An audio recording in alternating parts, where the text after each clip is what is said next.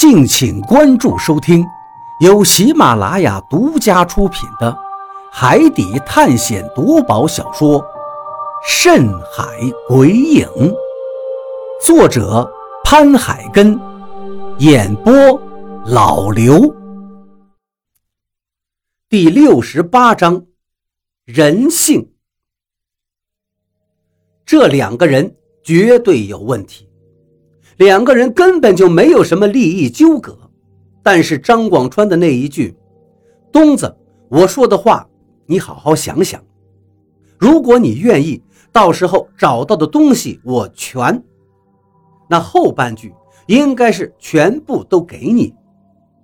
可是看见我进来，张广川的话就扯到了水的上面，所以这两个人应该是在密谋着什么。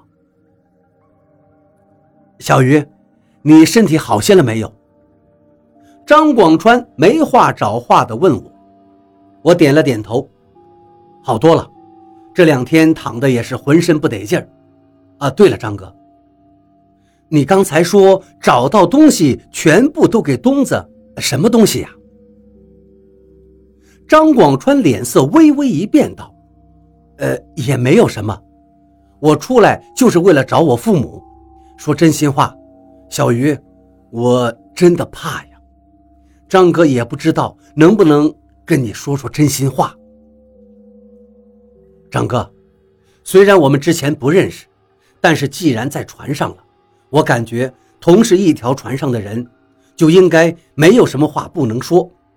我的为人，你应该在这些天也看到了，我对人绝对没有什么歪心思。张广川点了点头，道：“小鱼，也不怕告诉你，我害怕，因为出海的见闻我看多了，在海上生存，各种各样恶心的事儿我都听说过。虽然人都是有感情的，但是真到了生死的节骨眼上，只有你死我活。你明白我说的话吗？”我摇了摇头，道：“张哥，我不明白，怎么就牵扯到你死我活上了？”张广川叹了一口气，拉住我向船舱深处又走了走，这才压低声音对我说道：“小雨，你这个人善良正直，我都知道。算了，张哥就给你说一些东西，你看看。”你会怎么看吧？张广川开始慢慢讲述一个海上的故事，而且据他说，这是一个真实的故事，一个在海上好不容易活下来的人死之前写下的故事。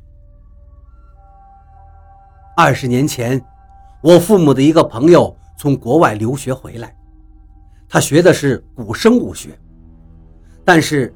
当时国家的情况你也知道，想从国外直接回来基本上是不可能的。有些人回来直接就被当成特务给抓了起来，所以他很犹豫。终于在我父母的保证下，他还是踏上了回国的旅途。一是因为他的年纪大了，想看看一直在国内的亲人；二是因为我们国家那个时候。还没有古生物学这一门学科，他回来能帮助国家填补空白。张广川的眼神不断的回忆着，嘴里面的话一段一段的冒出来，我听的是一阵阵的心惊肉跳。当时这个先生是没有直接回国的办法的，因为中国当时还没有和美国建交。所以几条途径都是要辗转，但最简单的一条路，就是从国外直接到香港，再从香港回到国内，这样相对简单，路途也是最短的。但是他在回香港的路上却出了一件大事一件到临死他都不能释怀的大事这位先生选择了最简单的路径，但这个路径却一点都不简单。船是从西海岸出发的，经历了二十多天，跨越了大洋，可惜船再有几天就要到香港的时候，却出了大事儿，遇上了风暴。按说能远航的轮船应该不会有什么问题，但这是一般的情况，因为这一次船长干了一些私活，所以船有些超重。遇见风暴的时候，没有坚持多久就沉没了。好在船上的人及时把船上的乘客都弄到了救生船上，可风暴太大了，上了救生船的人只能随着风暴飘荡。这位先生所在的救生船上有五个人，这五个人刚开始还能同舟共济，因为救生船上有物资，有淡水。可是淡水渐渐的减少，饼干罐头也渐渐吃没了，五个人就出现了矛盾。这个时候就是谁拳头大谁说话了，一切伦理道德在这个时候都不算什么了。人们为了生存。可以干出许多事儿，甚至是什么？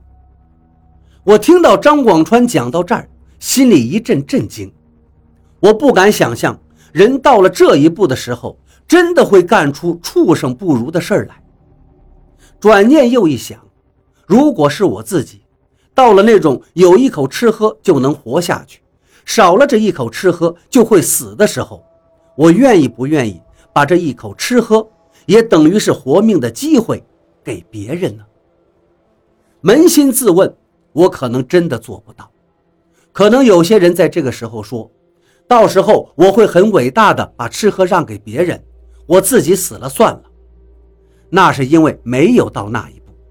如果真到了那一步，说不定你会提前要了别人的命，为的就是这一口吃喝。我好像是明白了。东子在这船上是意志力最不坚定的人，水没的时候他就要找人拼命了。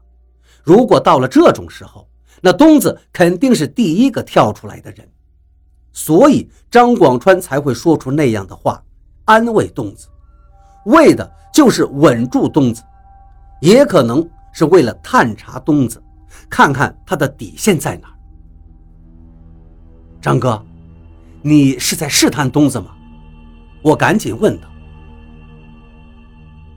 你别打断我，试探东子，我没这个闲心，还不如少说两句，留一口水润润嗓子呢。”张广川粗暴地打断了我的话，接着对我说道：“你知道这位先生最后怎么样了吗？”我摇了摇头，但是又点了点头。他肯定是活下来了，不然。绝对不会认识你，让你还知道这事儿。张广川点了点头。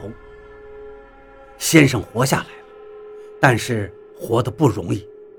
船上幸存有五个人，其他四个人都是外国人。刚开始，他们还有西方人的绅士情节，食物啊、水都按人分配。可是等到食物匮乏的时候，先生的配给就开始减少。